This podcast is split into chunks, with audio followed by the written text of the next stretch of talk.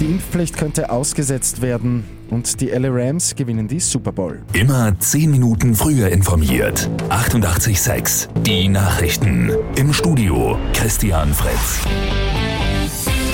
Bundeskanzler Karl Nehammer schließt ein Aussetzen der Impfpflicht nicht aus. Wenn die Fachleute der Regierung vorschlagen, das Gesetz abzusagen, werde man das laut Nehammer auch tun. Die Impflotterie ist seit gestern endgültig Geschichte. Das dafür vorgesehene Geld soll laut Kanzler jenen Menschen zugutekommen, die in der Pandemie viel geleistet haben. Konkret nennt er das Gesundheits- und Pflegepersonal, das Bundesheer und die Polizei. Die Corona-Regelungen in den Schulen werden mit heute etwas erleichtert.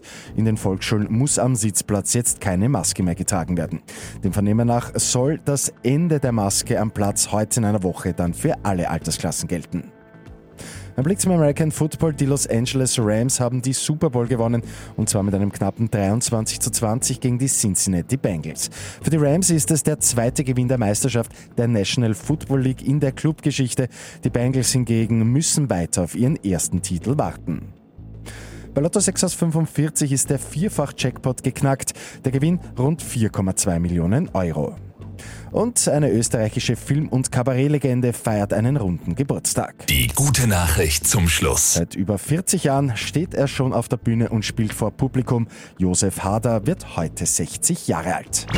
Mit 886 immer 10 Minuten früher informiert.